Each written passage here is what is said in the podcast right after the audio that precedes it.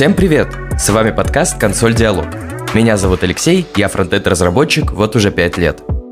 В этом подкасте я буду приглашать разных интересных людей из мира IT и говорить с ними на волнующие многих из нас темы.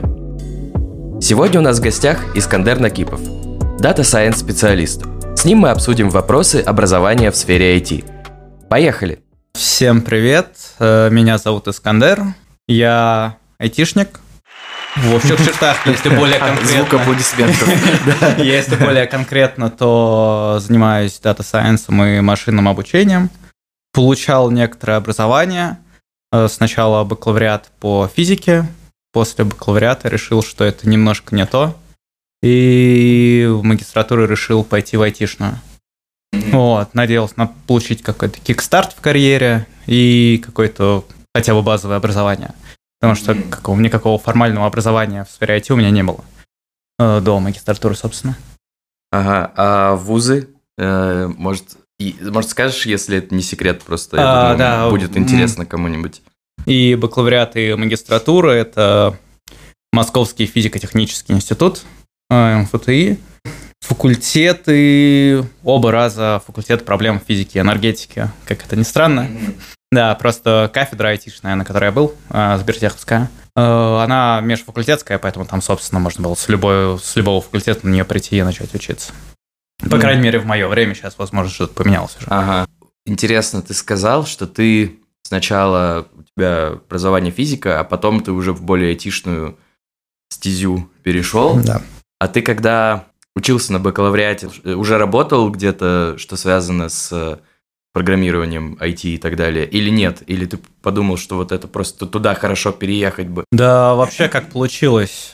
Первые два года я проучился, ни о чем не думал. Единственное, мне всегда нравилось программировать на самом деле. То есть у нас в школе были там уроки на Фортране, мне нравилось там код На. Фортране?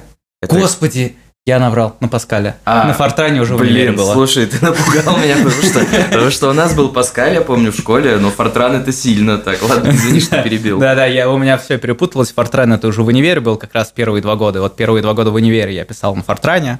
И что-то мне было прикольно там что ты пишешь буквы, компьютер тебе пишет буквы в ответ, клево. Если как бы подзабиться, то, то можно даже картинку получить какую-то очень прикольно. Вот. Ну и в целом было клево наблюдать.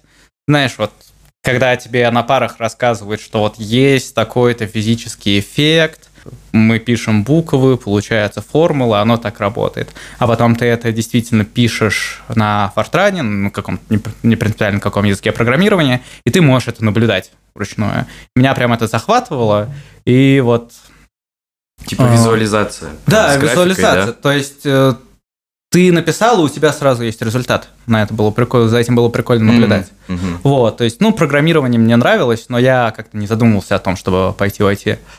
А потом на третьем курсе мой э, одногруппник, ну, что-то обнаружил, что на Курсере от нашего вуза есть курсы по машинному обучению, и поскольку они от нашего вуза, их можно получить бесплатно. Э, Да, это 15-16 годы, тогда машинное обучение начало хайпиться как раз, э, там достаточно мощные, начали появляться нейронные сети, которые там давали действительно интересные результаты, и вот на этой волне хайпа как раз я начал заскакивать туда. Вот. Ну, надо сказать, что та волна хайпа была сильно слабее, чем та, что после возникла уже там в 2020 году, когда вышли вот эти Когда уже каждый телеграм-канал тебе Да, пишет да, да. про питон, про машин learning и про фронтенд. Да, да, да. Похожая э, история, но я, конечно, чуть позже туда зашел, но есть это ощущение, знаешь, что ты э, впрыгнул в вагон такого уже набирающего скорость поезда. Да, да, то есть вполне, вполне вероятно, что сейчас туда запрыгнуть посложнее уже будет, потому что намного больше технологий, э, которые нужно изучить, чтобы быть как-то конкурентоспособным. С одной стороны, больше технологий, с другой стороны, многие технологии намного более демократичные, чем были. Поэтому, возможно, я преувеличиваю, когда говорю, что сейчас сложнее запрыгнуть. Мгм. Вот. Наоборот, сейчас гораздо больше возможностей как-то не сильно погружаясь в теорию и в код, э, начать делать какие-то вещи. Ты рассказал про Курсеру от вашего универа. да. Так, что было... И, и что было дальше? Ну и как-то у нас э, человек, наверное, 4 или 5 из группы резко кинулись его проходить. Э, парочка отвалилась, а вот э, три человека как-то дошли до конца. Э, я, честно говоря, до конца не дошел. Я потому что безумно ленивый на самом деле. И там курс, если рассчитан на, условно говоря, месяц, да, специализация на полгода, то я их до конца четвертого курса так и не прошел. То есть mm-hmm. все два года они у меня висели. А, да и сейчас у меня до сих пор сертификата полноценного нет.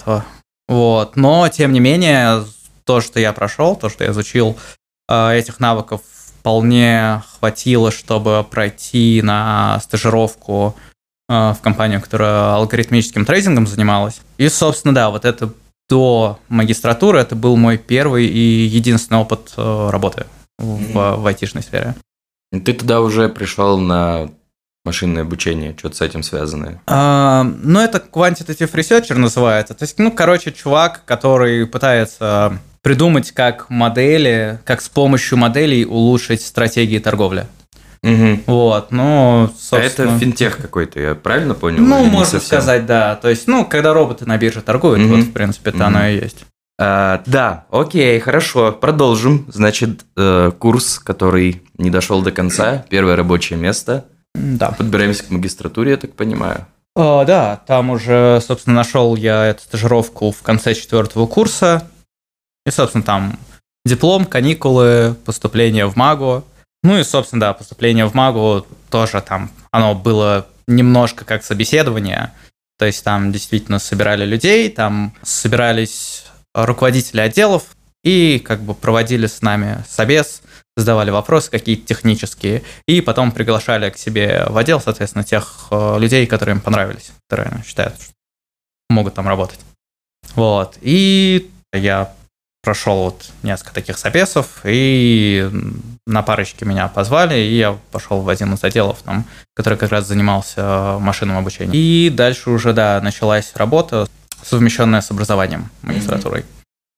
А я вот, короче, что хотел спросить. А, твоя магистратура, она уже была именно на машин learning, я правильно запомнил? Нет, не совсем. Э, на самом деле моя магистратура это в последнюю очередь машин learning. В первую очередь это была магистратура для разработчиков и дата-инженеров. То есть у нас mm-hmm. было много предметов на разработку, там проектирование, архитектура, многопроцессорное программирование. Было были пары про Data, обработку, вот.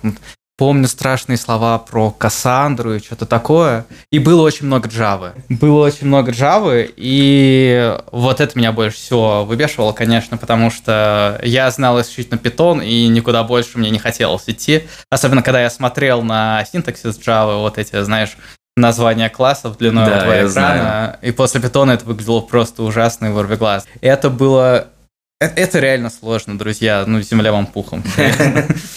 Но Java ты знаешь, получается. Вот если тебе дать э, клавиатуру, ты что-нибудь можешь написать. Слушай, ну Hello World смогу написать, я думаю. Ну, не с первой попытки, но смогу. То есть, э, это, знаешь, это те знания, которые ты получаешь перед экзаменом, потом забываешь через две недели. Да, да, У меня примерно понял. такие знания. То есть, ну, зачеты я тоже по Java сдавал не с первого раза.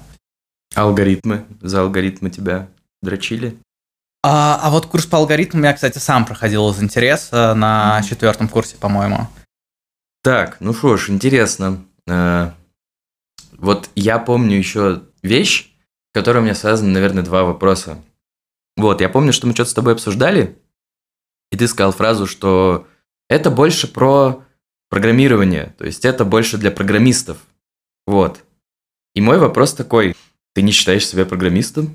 И, или я за что-то уцепился сказанное случайно, и сейчас зря тебя... Не-не, это все правильно. Ну, то есть, дата-сайентисты – это одновременно плохие программисты и плохие математики. Вот, я себя отношу вот к этим двум группам людей. И, собственно, да, Data Science – это отчасти про написание кода, но тебе не нужно думать про те вещи, про которые думает программист. Там, пользователи будут обращаться, там высокая нагруженность и прочее. Это все-таки зачастую отходит MLOps, тем людям, которые там разбираются во всех этих фреймворках. А, Scientist, он должен скорее создать алгоритм, который будет э, решать задачу и давать хорошие метрики. Но в том, как его использовать, блин, я боюсь сейчас наврать на самом деле, потому что в разных компаниях по-разному. Но это исключительно с твоей точки зрения сейчас интересно. Дата-сайентистам не нужно думать про, допустим, работу с данными, про способы хранения данных. Им не нужно думать про то, сколько пользователей будет приходить к нам на сервис, да? Дата-сайентистам нужно именно дать штучку, у которой ты дергаешь рычажок, а она тебе дает какой-то ответ. Вот задача дата И вот эта штучка, конкретно вот эта, она должна работать плюс-минус оптимально. И хорошие метрики давать, и memory ликов, чтобы не было, и производительность нормальная. Вот. А когда ты говоришь хорошие метрики, что ты имеешь в виду? Метрики, ну, условно говоря, чтобы она не говорила, что собака это кошка. А, все, я понял, да-да-да. То есть э, Data Scientist, он занимается, вот я так скажу, оптимизацией математических алгоритмов. И оптимизации как в плане метрик, так и в плане производительности, но исключительно математических алгоритмов. Хорошо сказал, я, я прям даже вроде что-то понял. Вот, но с другой стороны, Data Scientist еще нужно участвовать в бизнес-аналитике частично. Mm-hmm. То есть представлять, допустим, приходит к тебе человек и что-то говорит, хотим, чтобы было хорошо. И ты должен с его слов понять, а что такое хорошо? Да, что вот, какую цифру мне увеличить либо уменьшить, чтобы стало хорошо, чтобы все порадовались. Вот, и на основании этого, да, как раз э, создаешь алгоритм, который будет эту циферку тебя оптимизировать как-то. Ну mm-hmm. что ж, хорошо, разницу я вроде понял. А, между кем и кем? Ну вот я... то, что я тебе говорил, что ты не считаешь себя программистом. А, да, да, то есть э, разница действительно есть. То есть я пишу код, но я не считаю себя программистом. Ну вот смотри, вот все же интересно. Ты же знаешь Python. Python известная штука. То есть там про него можно шутить, можно шутить про JS, но тем не менее это такие хайповые вещи, которые распространены, в которые много людей вовлечено. Я предполагаю там и это тоже все говорят, что там знание языка, оно не подразумевает, что ты универсальный солдат. То есть там, зная JavaScript, э, не все могут написать сервер на нем, хотя есть такая возможность. Э, наоборот, не все могут делать клиентский код. Но вот, э, например, если тебе дадут задачу поднять сервак на питоне какой-то, ты с этим работал когда-нибудь или нет? Ну да. Ну, то есть, теоретически ты же можешь просто там, ну, случится, все грозят лопанием пузыря айтишного, да. Вот представим, чуть фу, что лопнул дата-сайентистский пузырь. Ты же можешь пойти в бэкэндеры? Э, на джуновскую позицию, да, смогу. На медловскую уже, скорее всего, нет. Потому что мне не хватает вот этой подготовки именно как, ну, то, что я называю программисткой. Угу. Я там плохо знаю паттерны. Я абсолютно не умею там работать с многопользовательскими приложениями, да, потому что я делаю ручки с кнопкой. Угу. Вот, то есть, как это внутри работает. Ты прям меня описал Ручки с кнопкой, это чисто фронтенд. Ну, у меня никто не просит цвет поменять, единственное. А, блин, повезло. Вот. В принципе, да, ну, то есть, а если, допустим, тебя, тебе предложат, ну, написать какой-нибудь бэк, да, допустим, какой-нибудь слой общения с базой, ты не сможешь разве этого сделать? Ну, теоретически смогу, но насколько это будет отказоустойчиво, я не могу вот. судить. У меня то же самое. То есть я могу поднять сайт тебе, там будет мейн-страничка, может ты даже сможешь переходить там по ссылочкам. Но что будет, когда зайдут туда два человека, а не один, я понятия не имею. Угу. Понятно. А, тогда второй вопрос из тех, которые я анонсировал. Читаю вакансии иногда. Ну, вот когда менял работу, тоже их читал, соответственно. И было интересно, что вот вакансия на фронтендера, ну это, кстати, кстати, что интересно, это особенно часто у зарубежных компаний. Э, и они такие пишут, что, ну, либо в пункте прям требования реже, либо чаще в пункте будет плюсом. Э, они пишут профильное образование. Да. Мне всегда было интересно, что такое профильное образование для фронтендера. А, а тебя хочу спросить, считаешь ли ты свое образование профильным? Uh, нет. Не считаю, а, но как бы из вот этих, из бакалавриата и магистратуры я подчерпнул а, то, что мне пригождается в работе. Угу. Но я не считаю это профильным образованием. И более того, я чувствую часто, что мне не хватает каких-то фундаментальных знаний. Вот, допустим, мне нужно было работать с графами, именно вот ML-алгоритмы на графах. Угу. Там была задача, в общем, поиска комьюнити в графах. То есть, ну, то есть каких-то плотных скоплений нод. А точнее, удаление ребер так, чтобы оставались только плотные скопления нод. И я совершенно не знал даже, как эта задача называется. Я просто представляю, что вот у меня есть граф, мне нужно некоторые ребра удалить, и тогда будет хорошо. Как эта задача называется, я понятия не имею. Вот. А потом приходит чувак, у у которого есть профильное образование, математическое, образование в ML. Он такой, ну, это задача поиска комьюнити. А я до этого даже не знал. Я пытался свои алгоритмы писать. И понимаешь, проблема в том, что когда ты не знаешь название, ты даже загуглить не можешь. Ну да, да, да, Вот, да, да. И это очень чувствуется на самом деле. То есть, поэтому я считаю, что у меня нету профильного образования дата-сайентистского. У меня есть несколько образований, ну, условно говоря, я считаю, что это одно образование, на самом деле, но неважно, которое мне помогает в работе. Вот, но какого-то фундаментального профильного у меня нету. То есть, получается, есть фундаментальные фундаментальные, но фундаментального профильного нет. Наверное, можно так сказать. Ну, слушай, тоже э, вот профильное ML образование, как я сказал про чувака, да, который пришел, он ML, у него именно образование ML. И он сразу такой, ну, это задача поиска комьюнити на графах. Мгм. Вот, и все, и, и сразу начал ее решать. То же самое это в, в любой области ML, да, это анализ естественного языка, компьютерное зрение. Всегда есть какие-то задачи, у которых есть название и для которых есть готовые решения. И если ты про них не знаешь, тебе придется достаточно долго что-то изучать, прежде чем ты сможешь это решить. Если у тебя есть профильное образование, ты можешь это сделать намного быстрее и эффективнее. Ну вот ты сказал, я прям вспомнил, э, содрогаясь, как я только приходил во фронт и только пробовал разные штуки. И, ну, в общем, моя проблема была в том, что я обучался сам, как раз-таки вот это, наверное, можно записать в минусы прихода в IT без образования. Но, с другой стороны, я позже скажу, почему, возможно, и нет. Ну, в общем, я такой, это какой же был год, 2017 что ли? И я такой, а вот бы сделать так, чтобы был сайт, который менял страницы, но при этом не перезагружал их. И начал, короче, костылять велосипед, и потом, спустя там пару лет, да не, не пару лет, спустя буквально там полгода, наверное, я узнал, что это вообще-то хайп уже последних лет семи. И для этого придумано чуть более чем все вообще. Но вот, пожалуйста, там был PHP, там был jQuery, эм, фанаты фронтенда сейчас содрогнулись в комментариях. Э, И был просто... Была полная жесть. Э, И да, вот если бы я знал, как это называется, мне было бы гораздо проще, потому что я бы это нагуглил, и, возможно, даже на полгода раньше бы начал в этом всем разбираться. Но вот тут есть такая проблема, что я как тогда не держал, так и сейчас не держу, и это, возможно, мой минус, руку на пульсе всего этого образования, потому что я вообще не знаю, а этому вообще кто-то учит. То есть вот есть ли там, в каком-нибудь московском, екатеринбургском, другом институте, университете факультет фронтенда, кафедры реакта условно, или там Vue. Вот. А для ML это есть что-то вообще? А, Для ML на самом деле очень много всего сейчас. Ну, как очень, достаточно. То есть я на вскидку могу назвать три программы, которые не связаны э, с университетами. То есть это частные инициативы от айтишных компаний. Ну, собственно, это, может, кто-то знает, это Shutter, это Mate от по-моему, в каждом крупном вузе есть одна или два, или две, или даже больше кафедр, которые именно по машинному обучению Data Science. Мгм. Вот, то есть профильное образование есть, и на самом деле оно достаточно крутое.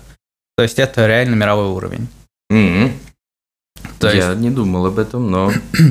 да, интересно. после такого, соответственно, допустим, после того же ШАДа можно идти и в продуктовые компании, можно и researcher ом стать, можно и там в образование пойти.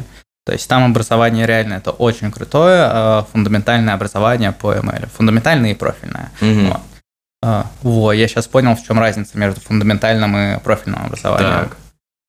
Профильное образование учит тебя решать задачи. А фундаментальное учит тому, как к этому решению прийти. То есть, условно говоря, на профильном тебе скажут, что вот есть такие-то, такие-то, такие-то задачи, дадут их очень много, покажут, как их решать, вот, и все, и ты можешь, ты крутой специалист, иди в продуктовую компанию. А фундаментальное образование тебе скажет, вот есть такая задача, она решается вот так, а вот так мы можем к этому прийти.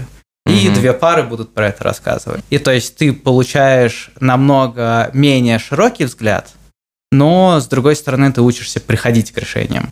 При профильном образовании ты скорее учишься решать задачи. Ну, по крайней мере, вот это я для себя сейчас сформулировал. Угу.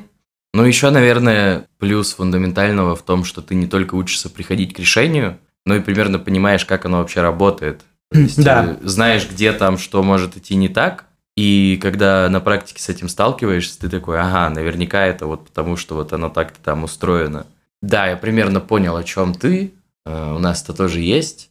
И очень многие интересуются, опять же, на тех же статьях про на, на Хабре, например, или где-то еще, когда выходит очередная статья, там, устройство движка V8, это самый попсовый JS-движок в мире, и там вот рассказывают чуть ли не на уровне C++, как он что делает, и все такие, а зачем это мне там? Э, нет, да даже не зачем это мне. Часто комментарии на уровне работодателю это не нужно. Вот ты придешь и что ты это будешь на собеседовании рассказывать. Да, оно действительно так, оно не нужно работодателю, но оно всплывает в абсолютно неожиданные моменты. Вот чем дольше ты работаешь, тем больше у тебя их случается. Когда ты такой, у тебя ситуация просто, э, ты смотришь, думаешь, что за хрень, почему оно не работает так, как я хочу, оно должно ты гуглишь, и все там тоже, знаешь, на гитхабе same issue here, там it's still here, там вот это вот все. И ты такой, блин, как это вообще исправить? И если ты не знаешь, что вот там-то вот он себя ведет вот так вот, ты до этого сам хрен дойдешь вообще. Э, да, это на самом деле огромный плюс вот от фундаментальных знаний, потому что, ну вот, мне тоже это попадается тут и там. Когда нужно куда-то залезть, что-то исправить, посмотреть, как оно работает, подкорректировать под свою задачу. Вот, это на самом деле, да, действительно очень часто помогает. И как-то... Это, конечно, вряд ли будут спрашивать на собеседованиях, если вы не собеседуетесь в какой-то фанк, но в работе это вам может пригодиться. То есть, ну, я вот для себя понял, что реально никогда не знаешь, что тебе пригодится в работе. Не, я вот до сих пор уверен, что мне в работе не пригодится знание теоретической механики. Но Мне жизнь, тоже. жизнь покажет. Жизнь покажет. Потому что действительно какие-то вещи, которые я знал, но не думал, что они мне когда-то пригодятся, они пригождаются по итогу. Хорошо. Продолжу, пока вайп не потерялся. Вот в контексте профильного и фундаментального образования, вот я, наверное, только где-то год на третий-четвертый начал понимать, почему оно может быть полезно во фронтенде иногда. Вот как ты думаешь, в твоей сфере оно скорее нужно или, в принципе, можно без него? Вот э, э, сейчас я уточню, э, чтобы было проще отвечать, что я имею в виду именно университетское, например. Вот чтобы у тебя был диплом. Ну, слушай, ты так э, задал вопрос, типа, оно нужно или можно без него? Ну, смотри, конечно, можно. То есть, ну, вот у меня нету профильного, но при этом я прекрасно справляюсь. То есть, типа, всегда самообразование – это на самом деле Э, лучший вид образования. Потому что, ну, ну, сами представьте, вам что-то интересно, вы начинаете лезть, этим занимаетесь, не можете отрываться по несколько часов, и, и все это с практикой совмещено. Естественно, это усваивается супер круто, вы сразу можете это применить потом.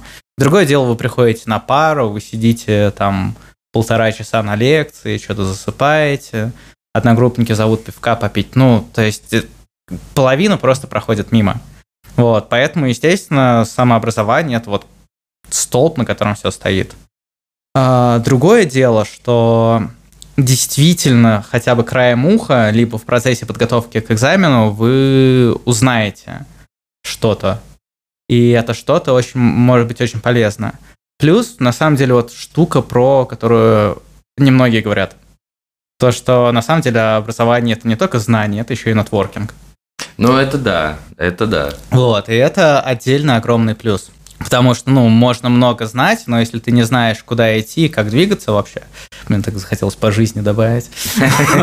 Но да, это тоже все усложняет. То есть даже для меня, когда я пошел вот в магистратуру, для меня основная цель была не получить образование, потому что по факту по ML те знания, которые у меня были, а я их просто повторил в магистратуре. Ничего нового я тут по ML именно не вынес.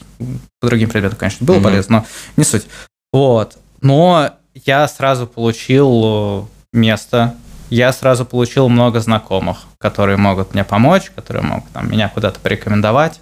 Вот, то есть э, нетворкинг это всегда полезно. Ну и да, э, плюс может быть такое, что какие-то области будут неинтересные. И при самообразовании их захочется пропустить, и вот будет то же самое, примерно то же самое, когда ты на паре сидишь, да? Угу. Ты вроде читаешь, наверняка всем известно это ощущение, когда ты читаешь первую страницу, вторую, а потом ты не помнишь, что в предыдущем абзаце было.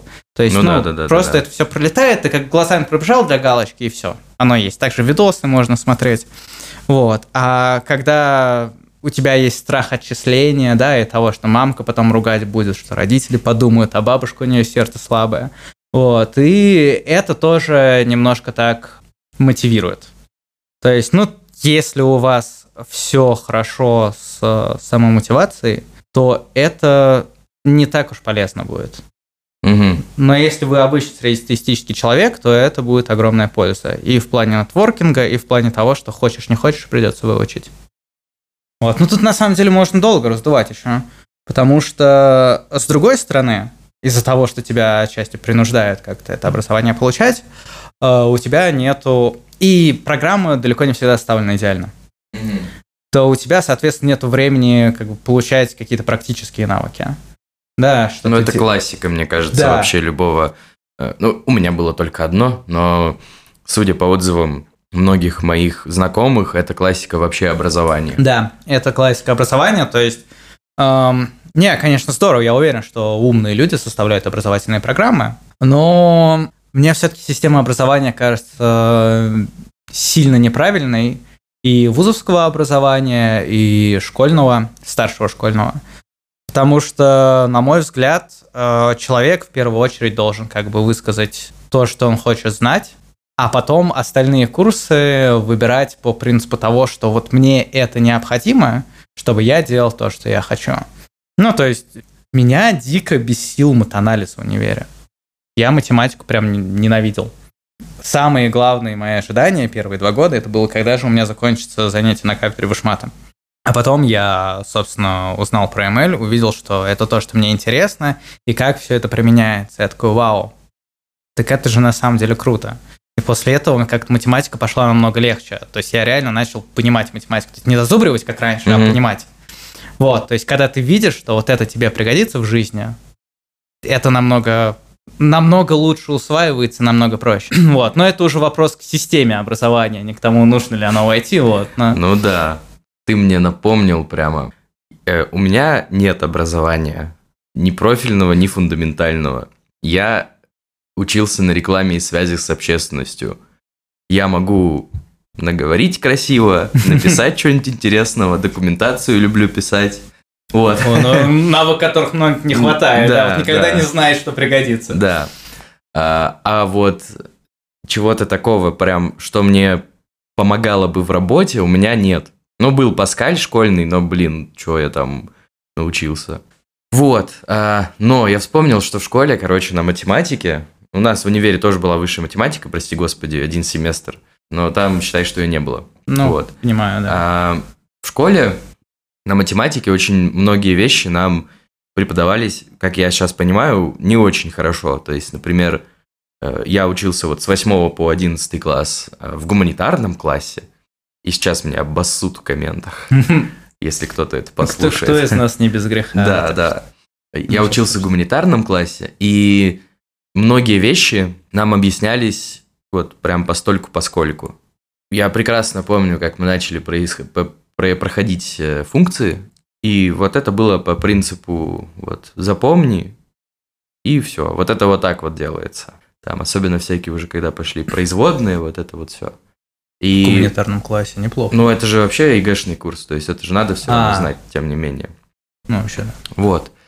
И, ну, я мало что запомнил. Вот примерно как ты сказал, что тут, наверное, не то, что к зачету, а к ЕГЭ. Вот ЕГЭ сдал, и половина смылась просто.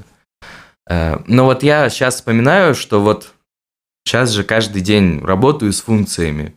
И это же, блин, так просто. Вот это прям, прям идеально просто. Если бы мне кто-то это показал так же, как это есть сейчас, это в то время было бы гораздо легче. Но самое смешное, что мне какое-то время назад, где-то полтора года, очень пригодился курс средней школы.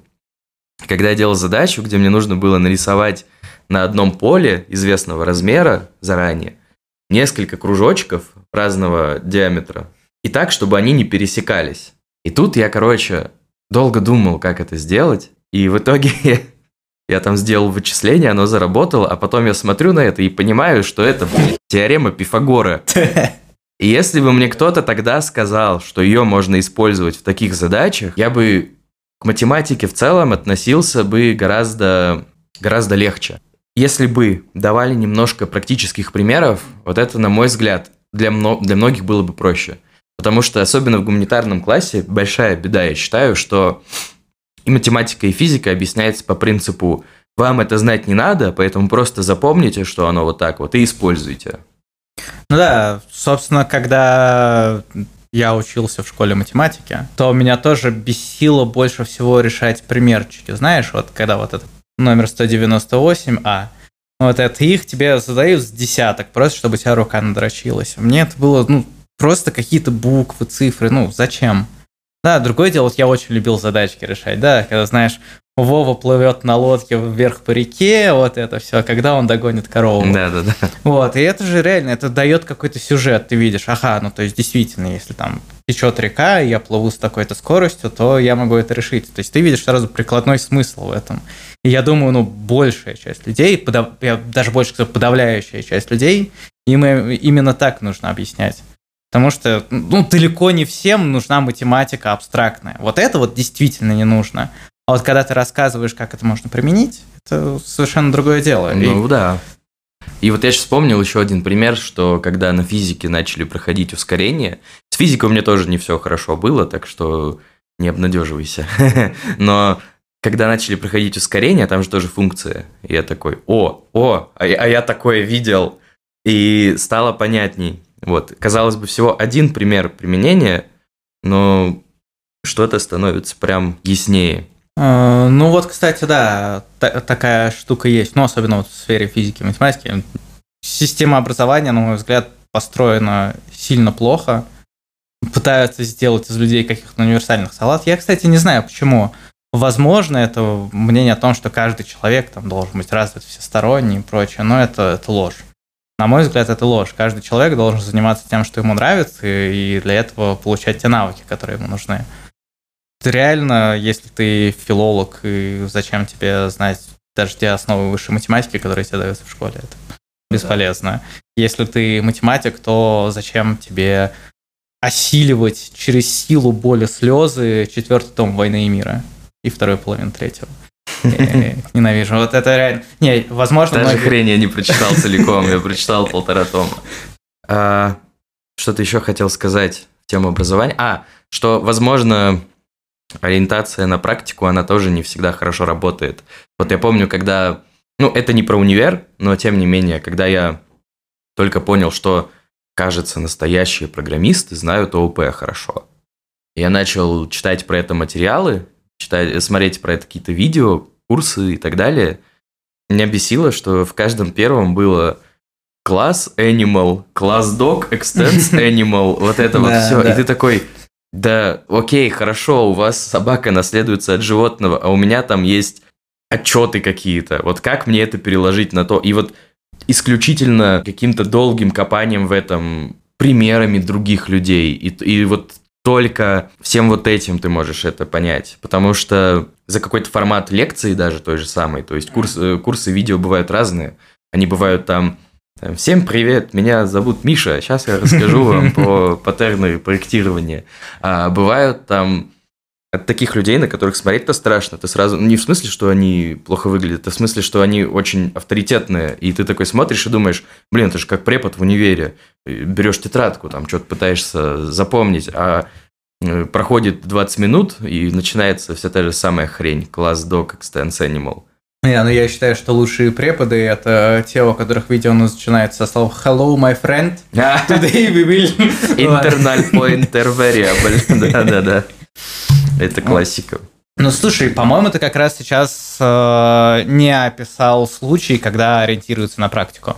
По-моему, ты сейчас как раз описал случай, когда ориентируется на теорию и очень плохо подбирают примеры. Практический пример, тем не менее. Ну да, не ориентируются, а подбирают практический пример. Ты прав.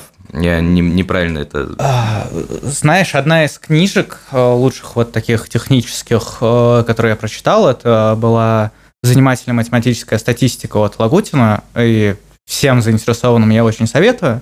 Автор, он в одной из глав писал опять-таки ссылаясь на кого-то другого, но неважно, угу. он писал, что образование должно строиться примерно так. Тебе дают задачу, которую ты не можешь решить, либо решаешь очень плохо, да, и это ставит тебя в тупик. Тебе эту задачу нужно решить. А потом тебе говорят, а давай-ка посмотрим на такую штуку, и как с ее помощью можно решить эту задачу. И все, у тебя, видишь, у тебя есть необходимость, у тебя есть интерес, соответственно, чтобы эту необходимость решить. И, соответственно, вот это изучение вот этой теории тебе дается намного легче. Хорошо. Э, слушай, тогда дальше по моим этим буллет-поинтам говорю как проект менеджер Интересно, как раз таки, наверное, можно сказать, что это аллюзия на переход от теории к практике. Поговорим о твоей текущей работе. Опять же, тут не обязательно называть места никакие, это на твое усмотрение. Но вот интересно, тебя, получается, было сколько рабочих мест? Компаний, в которых ты работал? А, это четвертое. Ну, если не считать стажировку. Угу. Это четвертое. А если считать? Если считать, ну, соответственно, пять. Пятое. Да. А, я думаю, может, просто стажировок да. было там. Вот, а, вопрос такой. У твоих коллег какая была ситуация? Вы были все преимущественно с каким-то высшим образованием, а, относящимся к тем, чем, чем вы занимались? Или были все-таки люди, которые такие ой, а я вот тут прочитал про ML, влюбился в это, mm-hmm. там год позадрачивал и пришел. Ну, именно на моих работах, у моих коллег, да? Ну, в твоем жизненном пути. Mm-hmm. Ну, на стажировке, да, там все студенты, в принципе. Ну нет, вот, допустим, на, начиная со стажировки уже один чувак, причем, ну, как бы э, один из самых крутых чуваков. У него образование... А, нет, кстати, у двух самых крутых чуваков на стажировке образование было именно физическое. То есть это именно физики по образованию, которые заинтересовались темой и начали изучать. Вот, дальше на следующей работе... Дай подумать, там у меня было достаточно много коллег. Почти у всех образование было как-то связано с тем, что мы делаем.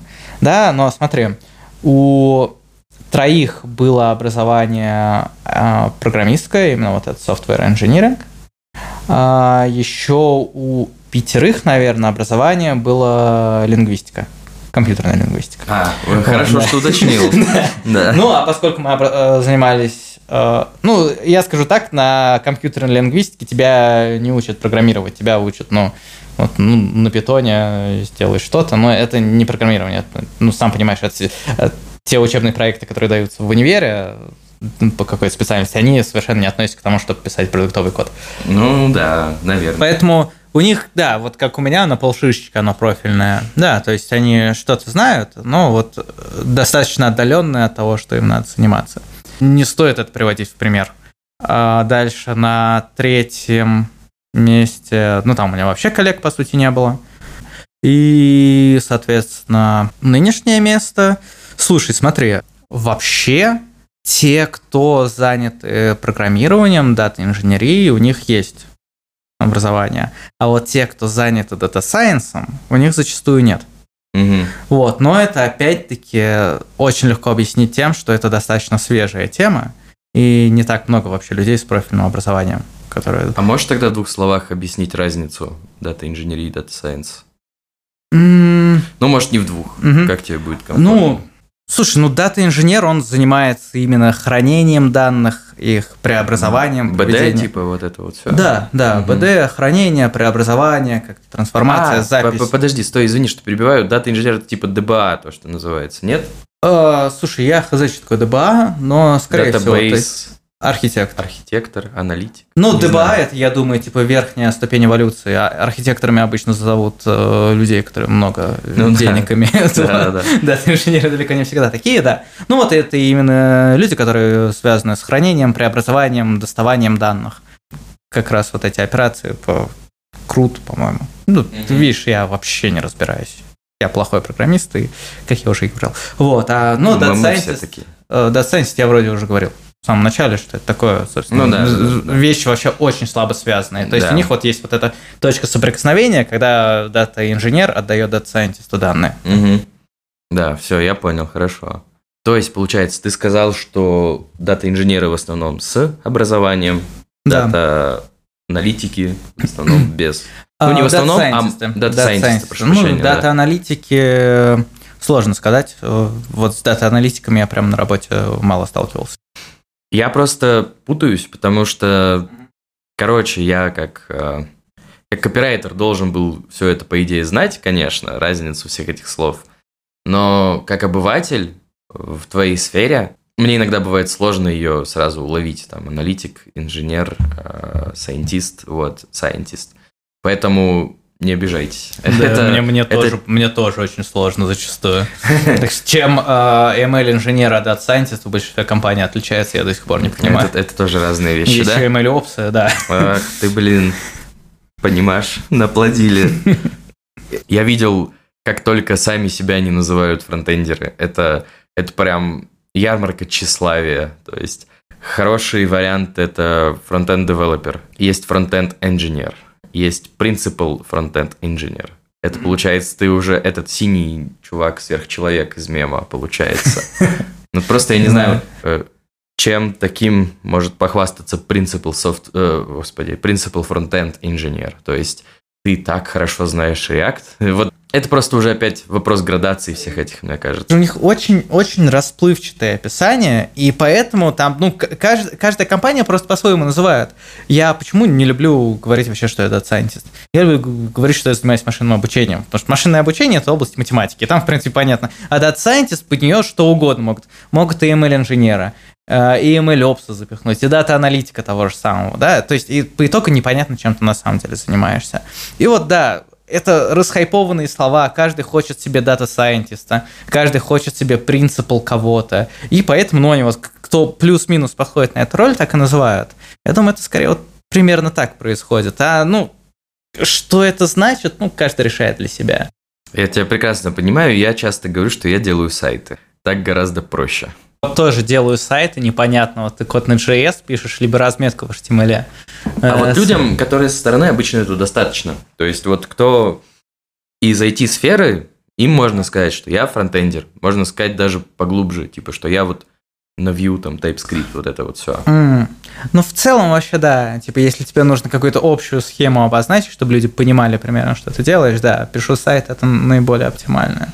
Но я просто еще прошел тоже через все эти круги тщеславия разные. Как мне хочется думать, в меньшей степени, потому что, ну, я же не буду хвастаться. Но на самом деле разные я писал в графе работа, и я закончил, что я типа JavaScript developer, то есть э, тот, кто извне мира IT, ему будет понятно, что это вроде название языка, developer это разработчик, окей. А тот, кто изнутри, он может как раз таки и поймет, что я что-то там и на клиенте делаю, и на сервере что-то могу. Так что, да, с этим зоопарком имен тема вообще отдельного подкаста, мне кажется. Ну, в принципе, да, JavaScript developer. Вот я до сих пор не знаю, как э, говорить людям, чем я занимаюсь, да, потому что как машинное обучение, ну, тоже не вполне понятно, что я хожу с линейкой, там, бью машину по руке, если она что-то не так делает. Искусственный интеллект, ну, как слишком пафосно, на мой взгляд. Это такой, ну, блин. По итогу я сошел все-таки на ма- машинном обучении, потому что вот искусственный интеллект мне меньше всего нравится определение. Типа э, AI девелопер, вот это, по-моему, самое неправильное. Почему? По-моему, звучит супер круто. Звучит супер круто и, по-моему, чересчур круто. Я, мне вообще не нравится эта штука, э, искусственный интеллект, как э, вообще фраза, да, название чего-то, потому что, ну, мы не знаем, что такое интеллект. Тем более мы не знаем, что такое искусственный интеллект. У нас нет определения искусственного интеллекта. Может значить что угодно, в зависимости от человека. Это мож- могут быть совершенно разные вещи. Говоришь, я занимаюсь машинным обучением, ну, у там, человека далекого от этого складывается примерно представление, что вот, ну да, что-то я такое слышал. Вот, у человека, там, который связан с миром IT, у него тоже какое-то представление. Ну да. Вот, но это, кажется, оптимальное такое вот, оптимальное название для меня, Ну которое, да, я, это- которым я могу описать себя. Это и отражает то, что ты делаешь, и с другой стороны достаточно хайпово. А у меня вот не очень. Надо, наверное, исправить все-таки на фронтенд. Так, я предлагаю двигаться дальше, потому что что-то мы на этом засиделись. Следующее, что хотел обсудить. Мы тут с тобой пару раз говорили про курсы, и ты говорил про курсеру а, от своего факультета, если я не ошибаюсь, да? Ну, института. Института, да. Как ты считаешь, можно ли назвать курсы, которых сейчас тысячи, но мы, наверное, будем сразу говорить, что мы говорим о хороших, каких конкретно я не знаю, но вот представим, что есть абстрактный хороший курс, класс хороший курс, экстенс курс. И можно ли назвать курсы образованием?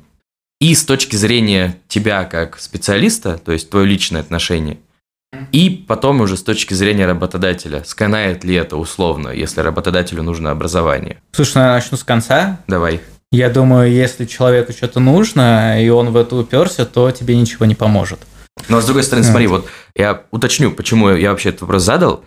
Есть какая-нибудь- И насколько я знаю, они вообще выдают чуть ли не диплом о профессиональной переподготовке. То есть государственного образца М, прямо. Ну, то есть это типа платные курсы, которые тебе дают ну, справку о том, что ты вот Корочку. прошел. Да-да-да. Я думаю, что это такая же хуйня, как и образование в плохом вузе. Типа, корочка-то у вас будет, но в реальности вы ничего не получите. Мгм. Вот. То есть к таким курсам это вот как раз то, что можно сказать про плохие курсы. Вот вопрос, насколько это будет полезно работодателю. Если работодатель не очень хорошо разбирается, то ему может быть это достаточно. С другой стороны, я очень часто вижу, что это должны быть дипломы именно топовых вузов в Мгм. вакансиях. Вот, поэтому... То есть там прям вузы перечисляются. Да, очень часто. Вот те вакансии, которые я смотрел, там очень часто причисляются прям вузы. себе. Вот, то есть, ну, люди понимают, что, вообще говоря, корочка, она сама по себе э, мало что стоит. Мгм. А вузы перечисляются чаще потому, что, ну, условно, как бы у кого-то, кто в компании уже работает, есть, грубо говоря, опыт, что вот ребята отсюда, они хорошие. Или, например, я сам отсюда, значит, ребята отсюда хорошие. Это, как думаешь, справедливо, нет? Перефразируй, чтобы было проще. Э, Это скорее какой-то непонятный принцип, или это чем-то мотивировано, что знают программу, знают результат? Просто это скорее опыт. То есть примерно есть представление у людей, что вот, ну, образование в России зачастую хромает, но есть э, список вузов, которые хорошие и в которых просто так диплом дают очень редко. Мгм. потому что даже в очень хороших вузах дают диплом просто так. И поэтому, чтобы сэкономить время, чтобы сэкономить э, деньги на HR, они пишут конкретные вузы. Типа вот, мы знаем, что вот в этом списке у нас наибольшие шансы найти что-то хорошее. И поэтому они это оставляют. Я это вижу именно так. Вот. Но можно сказать, что это несправедливо, да, потому что это чересчур обобщение, потому что бывают очень крутые чуваки из не очень хороших вузов. Но работодателю нужно не благотворительностью заниматься, а экономить свое время и деньги. Поэтому они пишут такое. А у таких чуваков вообще есть шанс, как думаешь? То есть вот, например, представим, я э, закончил, ну вот, например, мой родной Уральский федеральный университет. В нем, по-моему, что-то есть связанное с тем, чем ты занимаешься. К сожалению, точнее сказать не могу. Ну и плюс я такой, знаешь, горящий чувак, и после пар прихожу домой и что-то еще сам изучаю. То есть там ребята пошли пить пиво в Killfish бар, я пошел домой э, заниматься питоном и изучать машинное обучение. И я вот хочу в какой-нибудь этот э, совенок. У меня есть шанс? Слушай, ну, мне кажется, отчасти сам ответил на свой вопрос, да, потому что, ну, ты из твоего вуза и при этом по непрофильной специальности учился, и при этом у тебя есть работа. Но это фронтенд, это все же, это другое, вы не понимаете. Тут, тут разница. Я думаю, что да, то есть как минимум вот к нам собеседовался чувак, и он получал образование КФУ, который, ну, все, хороший вуз, но его часто не указывают в списке топ вузов по непрофильным специальностям. КФУ это... А, Казанский федеральный. Ага. Вот. э, по непрофильной специальности, но при этом он вполне успешно прособеседовался. И я думаю, такие примеры еще есть. Вот. Он С другой прошел, получается. Да, А, да. Вот. А, ну, на джуновскую позицию, но тем не менее. Ну, с учетом того, что это его первая работа в data science е, джуновская позиция, это ну и в отлично. целом с джуновскими позициями сейчас сложно, так что это успех, на мой Да. взгляд. Да. Но шансы есть, но, естественно, это сильно понижает. Сильно понижает шансы, особенно на какую-то хорошую компанию. Да, я понимаю, что все эти звонки от э, HR, которые мне поступают, они во многом э, связаны с тем, что я получал там образование в хорошем университете. Мгм. Вот, то есть, как это не прискорбно, наличие образования, оно и место, в котором ты это образование получал, оно повышает шансы. Ну, то есть, как... Ну это логично Оно- да. в целом. Да, это логично. Ну, вот как раз по той причине, которую я писал, потому что, ну, там тебе больше шансов, что попадется кто-то действительно крутой.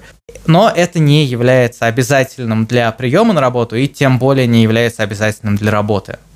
Понятно, да, чем отличается прием на работу и работа? Ну да? да, То есть да, ты да, да, да. можешь получать, э, можешь давать результаты очень хорошие, не имея какого-то профильного образования, если ты сам достаточно заморочился над ним, да, как ты говорил, вместо того, чтобы пить пиво с пацанами, я читал учебники. Я так не делал. Я считаю, что это глупо. Пиво лучше знаний. Я получал знания исключительно для того, чтобы получать деньги на пиво. Вот, но да, это факт жизни, то, что это понижает шансы на получение места, особенно в крутых компаниях. Но такой же факт жизни, что для успешной работы тебе это не обязательно. Вот я сл- слушаю, о чем ты говоришь, и я с тобой согласен, и я примерно так себе это все и представлял. Но мне вот интересно, если что-то такое в моей сфере. То есть вот я, как говорил, я не могу себе представить, чтобы обучали фронтенду в университете. Может быть, так и есть. Кстати, если вы слушаете этот подкаст, и если вы проходили какое-то такое обучение в ВУЗе, напишите мне, может быть, сделаем вторую часть, в которой поговорим уже именно про фронтенд. Потому что вот реально интересно, смотрел вакансии, и повторюсь, час- часто это Европа, Британия, там, Америка, и они пишут профильное образование приветствуется, и именно профильное. То есть, может Именно быть, это... профильное по фронтенду. Да, может быть, это какие-то сложности перевода, и профильно имеется в виду именно просто программистское, то есть, чтобы ты вот, вот о чем ты говорил, что вот оно у тебя есть. Но в моем понимании это именно фронтенд, то есть, когда ты изучаешь там какое-нибудь браузерное устройство, ну, как мне видится, учить фреймворки-то в универе это тупо. Скорее всего, ты учишь, как работает браузер, его движки, там, RenderQ, там, MacroTask, прочие занудности из мира JS. Ну вот теперь я ничего не понимаю, мы в расчете видим. Ну, наконец-то, вот, я на позиции силы. Вот. Ну да, слушай, вот то, что ты говоришь, так себе это и представлял. Как ты сказал, возможно, это несправедливо, но, а с другой стороны, а почему нет? То есть, вот очень хорошая фраза, что работодатель не занимается благотворительностью. Мне кажется, этого понимания многим, к сожалению, не хватает. И это вина именно расхайпленности IT, что все говорят, приходите в IT, у нас тут деньги. Забываю сказать, что просто так их не дадут тебе, к сожалению. А, Хотя очень бы хотелось. Ну, я хочу сказать, что вообще хороший врач, а тем более стоматолог, допустим, получает э, сильно больше среднего айтишника, так что лучше идите в медицину, если вы действительно считаете, что вы очень круто что-то можете делать. Провокационный тейк, на мой взгляд. Провокационный, да. Я очень многим людям могу сломать им жизнь. Что ты имеешь в виду? Ну, в Звучит плане, пугающе. э, в плане, что действительно, да, многие люди могут пойти, если они пойдут в медицину. Никто не будет меня слушать, я сейчас в позиции вот такая сильно выше, чем у меня есть, но да, люди, идущие в медицину, у них в среднем, я думаю, меньше шансов получать высокую зарплату, да, м, такую зарплату, как средний айтишник получает. Но при этом у них есть хорошие шансы получать сильно больше, чем средний айтишник получает. И То есть- сильно больше, чем даже тимлит. То есть, либо меньше, либо больше. Игра в казино, знаешь, ты либо сильно проиграешь, либо сильно выиграешь. Да, я об этом знаю. Главная мысль в том, что деньги далеко не только в IT, просто IT, наверное, наиболее расхайпленная здесь. Ну да, и еще есть такой, такой момент, что, возможно, тут сложно оценить компетенцию. То есть, вот я видел недавно тред очередной в Твиттере, которые возникают регулярно, человек, я, к сожалению, не помню, кто это, и не помню даже юзернейм, имя, но писал, что качество IT, ну, он писал про сайты, качество сайтов становится хуже, они работают медленнее, они более глючные, а зарплаты более высокие.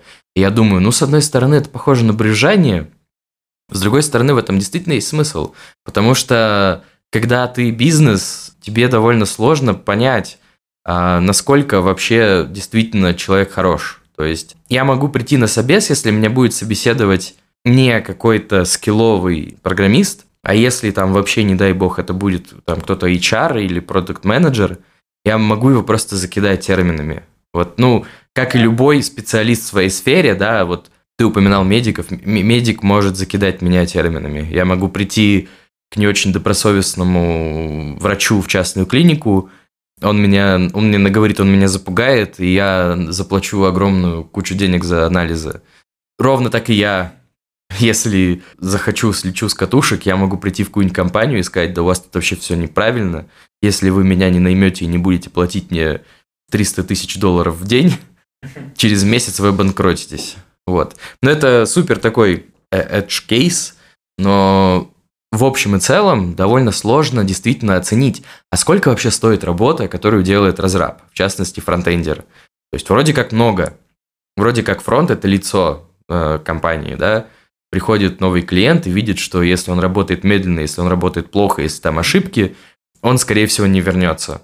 А с другой стороны, ну, я много раз видел, как глючит там какой-нибудь Gmail, YouTube, э, Twitter. Twitter вообще, в него в приложении такие странности происходят, что это жесть. И Ой, я же не ухожу оттуда. Вот, и, и, и понимаешь, вот это интересный такой момент. Да, так вопрос-то в чем был, что сложно оценить?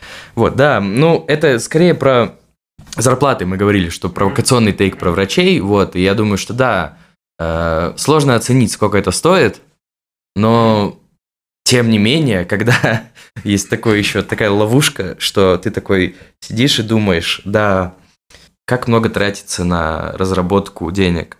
Но когда ты приходишь в компанию, ты же хочешь, чтобы тебе платили много. Да. Такая а, ловушка. Слушай, вот эта ловушка на самом деле, как мне кажется, из чего проистекает то, что айтишник, он конкурентно способен на мировом рынке. То есть ты можешь сидеть у себя в хате в Долгопрудном и вполне себе нормально работать на американскую компанию, получать не американские, но вполне себе конкурентоспособные на мировом рынке деньги. Вот, собственно, отсюда проистекает во многом э, такие зарплаты, потому что тебе не нужно переезжать никуда, тебе не нужно там менять гражданство, ты просто сидишь, работаешь по контракту, по фрилансу, и тебе платят хорошие деньги в долларах. Вот, это, собственно, по-моему, одна из причин, почему у айтишников такие большие деньги.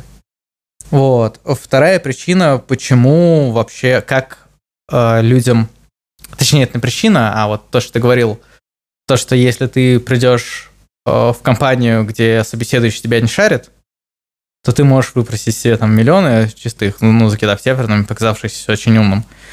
Вот. Ну, тут да, тут нужно реально прокачивать soft skills. Вот. Э, ребята технари, кто не понимает, зачем нужен soft skills, э, Data Science это наполовину soft skills, потому что главное это красиво подать свои результаты. И я сейчас не шучу даже. И поэтому очень много платят типа CTO, которые отвечают, потому что они те, кто набирают этот первый эшелон, который сможет собеседовать дальше. И поэтому расхайпленные чуваки, которые там светятся на Ютубе, у них есть свои блоги, они могут получать очень много. Потому что работа, ну, работа бизнес видит, что вот этот чувак, его читают, он вроде говорит умно, и у него есть какой-то авторитет поэтому его можно взять. То есть как, как тебе, если ты не знаешь э, ничего о сфере, как тебе получить какого-то хорошего работника? Только вот по внешнему миру, да, внешним сигналам. Поэтому могут платить очень много, чтобы они могли дальше набрать второй эшелон, который будет получать сильно меньше, но который сможет тебе построить уже нормальную рабочую инфраструктуру. Я хотел еще вопрос со звездочкой, раз уж мы коснулись темы зарплат, интересная тоже, тоже тема в плане образования. Вот как ты думаешь, в том же ML, почему я спрашиваю про ML? Потому что, говорю, во фронтенде супер сложно понять, где образование есть, где оно действительно нужно, где оно получается, где ты его получаешь, вернее. В том же ML, вот допустим, есть собеседование, ну, по каким-то задачам ключевым. Есть два кандидата. Один с, э, с образованием, допустим, профильным прямо, второй без. Но собеседование они проходят одинаково. И вопрос сейчас не в том, кого возьмут. То есть мы предполагаем, по, по условиям задачи, мы предполагаем, что берут обоих. Будет ли разница в зарплате, как ты думаешь? Один Смотри, закончил нет. кафедру uh... питона, ML, а второй закончил лингвистику не компьютерную, а Обычно, еще, да, да, я понял. Сам факт образования я не думаю, что повлияет на зарплату. Тут вот как раз перед тем, как ты задал мне этот вопрос, у меня возникла интересная мысль. То, что поскольку ML, она это относительно молодая область, там люди зачастую приходят вот из таких гиковских, ну, из гиковской среды, знаешь, которые вот прям горят своим делом. Да, да, да. А эти люди, они очень любят именно, чтобы чувак за базу шарил, чтобы mm-hmm. давал базу, знаешь, на собеседование. Mm-hmm. Вот, и поэтому вот в ML вопросы по какой-то базе, которая тебе, может быть, не нужна для решения задач, они довольно часто встречаются. Вот тут это может сыграть роль. Если ты получал образование, ты про это знаешь, ты сможешь про это ответить, и тебе дадут больше зарплату, либо, ну, либо вообще будет решаться вопрос, брать тебя, не брать. С другой стороны, если ты сам это зашарил, сам факт образования тебе ничего не даст.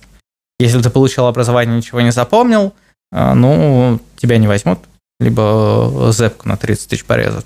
Угу. Если ты образование не получал, но прочитал достаточно много, то тебе дадут конкурентоспособную зарплату. Вот, то есть мой ответ это скорее, это вопрос не образования, вопрос действительно того, насколько много ты знаешь э, в ML. Угу. То есть я не думаю, что факт образования действительно решает что-то за твою зарплату. Оно, оно знаешь, на каком этапе может решать? на том этапе, что HR смотрит твое резюме, смотрит зарплатную вилку, которую ты хочешь, и смотрит на, ну, на вуз, который ты закончил. Вот на этом этапе да.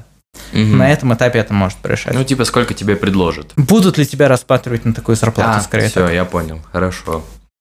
Это объясню, почему задал такой вопрос, потому что какое-то время назад читал где-то исследование, к сожалению, вот не могу вспомнить, то ли это Хабр, то ли это какой-то паблик, вот не помню вообще читал исследование, и причем оно было не только про IT, а вообще про практически любую работу. И там, в общем, выявлялись абсолютно удивительные факторы, которые влияют даже не то, что на зарплату, а на то, возьмут тебя или нет. И это от пресловутого пола, про что часто говорят, что там, например, женщины получают зарплату ниже, чем мужчины, да? Бывает такое. До э, абсолютно удивительных вещей, симметрии лица, наличия лишнего веса и так далее. То есть, и действительно, согласно вот данным, представленным в статье, уж я не могу оценить, насколько они правильные, потому что я фронтендер, я ничего не знаю. Но разница действительно есть. И поэтому мне стало интересно, влияет ли такой уже больше социальный фактор, как образование. Не совсем понятное исследование. Вот тут интересно, они рассматривают от этапа подачи резюме до приема на работу, либо от первого собеседования до приема на работу. Потому что я думаю, это будут сильно колебаться цифры. И от области, естественно, тоже. Ну, естественно, если ты продавец, да, продавец-консультант, тебе важнее выглядеть красиво, да, важнее ну, да, выглядеть да, да. презентабельно, чем айтишник, который сидит в офисе и, в принципе, ну, появляется, если то только на каких-нибудь этапах. Э, довольно интересная тема, что влияет на твою зарплату. Я тоже читал некоторые исследования, которые говорили, что красивые люди получают больше, э, высокие люди получают больше. Но я не знаю, насколько там все действительно разбито по областям. Потому что, ну, представь, у нас есть э, 10 вакансий в, для продавцов консультантов, и одна вакансия для программиста. И вот поскольку у тебя вот для продавцов-консультантов, которым важно выглядеть хорошо, и для них больше вакансий, их вес будет сильно больше. Поэтому в среднем будет казаться, что внешность влияет на зарплату. Да, вот это один программист, ну, нет никакой разницы, как он выглядит, и, но он всего один. 1 к 10. И поэтому его, вес будет намного меньше. Поэтому в среднем в выборке будет казаться, что внешность важна. Но если мы возьмем разбивку, то все, мы увидим, что ну, нет никакой разницы. Поэтому, да, такие исследования, это вообще у меня очень большая любовь к тому, чтобы находить какие-нибудь треды с исследованием в Твиттере и сразу в комментариях по поводу того, почему это исследование неправильное. Блин, и когда-нибудь я тоже до этого дорасту, я пока что в тредах в Твиттере всегда редонли, потому что я думаю, я сейчас допишу, а потом меня говном закидают и, и буду еще плакать три дня. Что ж, наверное, последний вопрос у меня остался, который хотелось бы обсудить уже лично про тебя, про твое отношение.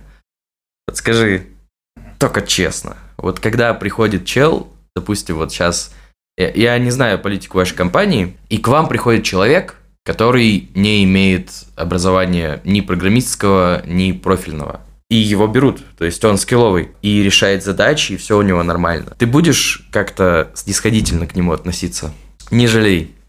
Блин, мне очень стыдно в этом признаться, но у меня действительно есть такая черта, что я часто к людям снисходительно отношусь. Вот, это мне прям очень не нравится и как-то я стараюсь вот себя одергивать, знаешь. я сейчас прикину вот на каком-то реальном опыте, типа вот чтобы мне встречались чуваки, у которых хуже образование, но которые достаточно скилловые, и как бы я к ним... Ну, слушай, смотри, вот так, чтобы нет образования вообще, да, я не могу сказать. Я могу сказать про вот э, чуваков из вузов, которые, ну, из другого эшелона. Сойдет. Да, и я, вообще говоря, отношусь к ним с уважением, если я вижу, что они скилловые. С другой стороны, если вот обратная ситуация, да, пришел чувак из топ-вуза, да, который там в топ-3, топ-5 входит, ну и он не шарит, я к нему буду относиться плохо. То есть, ну вот реально он сидит, не может сделать, я буду к нему относиться не очень хорошо. То есть я думаю, что вот это, знаешь, как встречают по одежке, провожают по уму, да. Да, как заношено. Да. Я думаю, изначально это будет влиять на какое-то первое впечатление, да, я буду ему как-то по-другому объяснять какие-то вещи, да, возможно, более угу. подробно, да, когда он что-то спросит. Но потом, когда я пойму, что он э, действительно хороший специалист, это все уйдет э, на сильно второй план. Даже не на второй, не на третий, а на пятый. Угу. Вот. И в первую очередь, спустя какое-то время буду смотреть все-таки на скилловость, на то, как он работает. Ну вот ты как раз ответил на вопрос, который я хотел задать. Я хотел спросить, что изначально ты ответил супер политкорректно, если можно так выразиться. Но интересно, другое, интересно, вот э, приходит чел из вуза эшелоном ниже, как ты выразился. В итоге он оказывается скилловым, но поначалу ты этого не знаешь. Поначалу будешь ли ты смотреть на него свысока?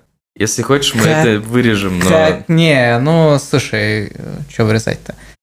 Пусть все будет по-честному. Сейчас сделают паузу, чтобы можно было вырезать вот этот неудобный момент.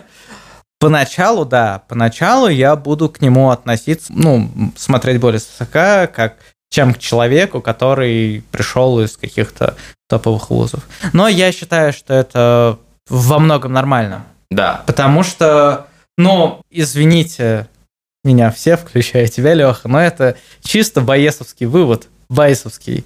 Я извиняюсь второй раз. Вот. Но да, у нас есть априорные знания. Вот мы знаем, что вот этот чувак пришел-то отсюда. И мы изначальное свое представление строим а, по той информации, которая у нас есть. И потом дополняем наше видение мира, э, исходя из того, что нам приходит далее. И, собственно, поэтому я считаю абсолютно нормальным то, что, ну, поначалу я буду к нему относиться ну, блин, мне не нравится слово снисходительно, да, это как-то звучит прям слишком Давай скажем иначе. Да, я буду к нему относиться иначе, чем к чуваку, который пришел там из топ-5 вузов России. Тем более, там, если он из MIT пришел, если ему вдруг в голову взбрело пойти э, в российскую компанию, когда он отучился в MIT. Естественно, я к нему относиться буду иначе, чем к таким чувакам.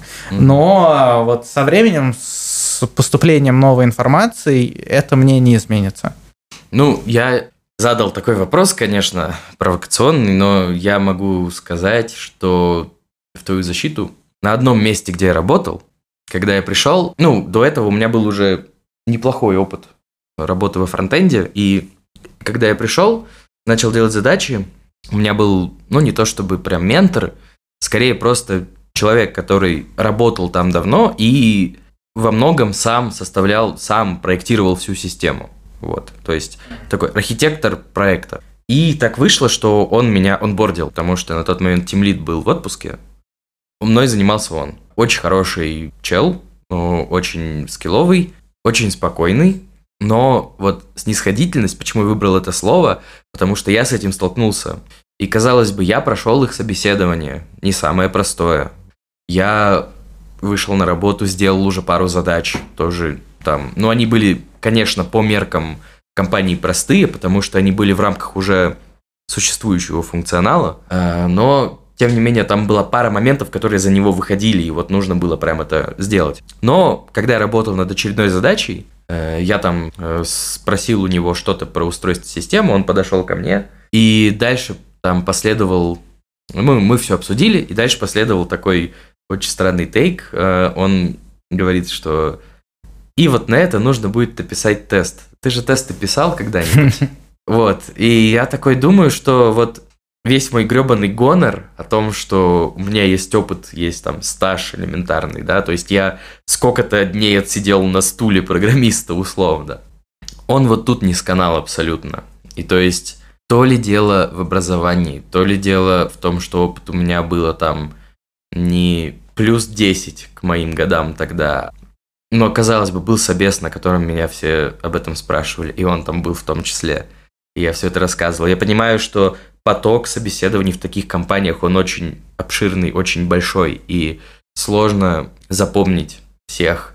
Сложно запомнить, что сказал тот, кого ты не взял, и также сложно запомнить, что сказал тот, кого вы взяли в итоге. Это к чему? Это к тому, что, возможно, дело-то даже не в образовании, дело просто в том, что реально, ты сказал, встречают по одежке. А одежка поначалу, она супер непонятная. Это, ну, суровая реальность, реально, и, ну, от этого никуда не деться. И, с одной стороны, это суровая реальность, с другой стороны, это как бы опыт, накопленный поколениями. То, что регалии, они часто могут что-то значить. Да, ну, да. И поэтому, ну, никуда от этого не деться, и всегда придется что-то кому-то пострадать, кому-то первое время покататься как сыр в масле, потом вылететь с работы. Типа, это совсем далекая история, очень далекая. Но когда я пришел в МФТИ подавать э, документы, самый большой вопрос, который возник у встречающих, это почему у меня в аттестате пятерка только по физре. И это примерно то же самое, да, что, ну, всегда будут встречать поддержки, от этого никуда не деться, поэтому что я могу дать какой вот непрошенный совершенно совет. Почему очень прошенный? Мы тут для этого и есть. Вот, это... Ну, если у вас есть какие-то достижения, старайтесь их показывать, потому что они в том числе показывают и вашу усидчивость, вашу способность к обучению, да, узнаванию чего-то. Чем больше вы сможете предоставить регалий, тем вам будет проще. Ну, естественно, эти регалии должны быть действительно достойны не надо прикладывать мусорные курсы, потому что это показывает вас не как людей, которые способны усидчиво усваивать какую-то информацию, как долбов, которые отдают свои деньги в никуда. Ну, то есть, серьезно, я думаю, что это так. Потому что, ну, это не особо полезно. Лучше потратьте свое время еще чуть-чуть на то, чтобы найти действительно хороший курс, который будет цениться потом. Потому что, ну, навык нахождения – это не менее важно, чем навык обучения. Звучит справедливо. Резюмируя, что хотел бы сказать? Хотел бы сказать, что сегодня мы общались, и интересно было как раз в том плане, что я пример человека, который вообще без какого-либо необходимого образования пришел в эту сферу. Но, чтобы быть честным, скажу, что вот как Женя рассказывал в прошлом выпуске, какое-то время я потратил на то, чтобы сидеть в этом разбираться. Что немаловажно, мне это нравилось. То есть мне было в кайф вечер потратить на то, чтобы что-то прочитать, что-то попробовать написать, какой-то результат получить. Ты у нас есть Искандер, который, э, у которого путь был в понятии многих людей гораздо более правильный. Из вуза, через курсы вуза, через магистратуру, через стажировки уже сюда. Что есть правильно, боюсь, мы сегодня так и не ответим, потому что все зависит от сферы, все зависит от вашего собственного горение этой темой.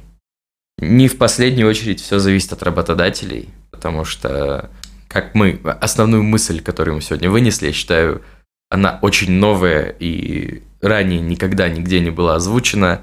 Она заключается в том, что встречают по одежке. Так что будьте собой, верьте в себя. Прочая ерунда из фильмов. Не знаю, что сказать. Скажу спасибо. И, и может, ты что-то еще хочешь добавить?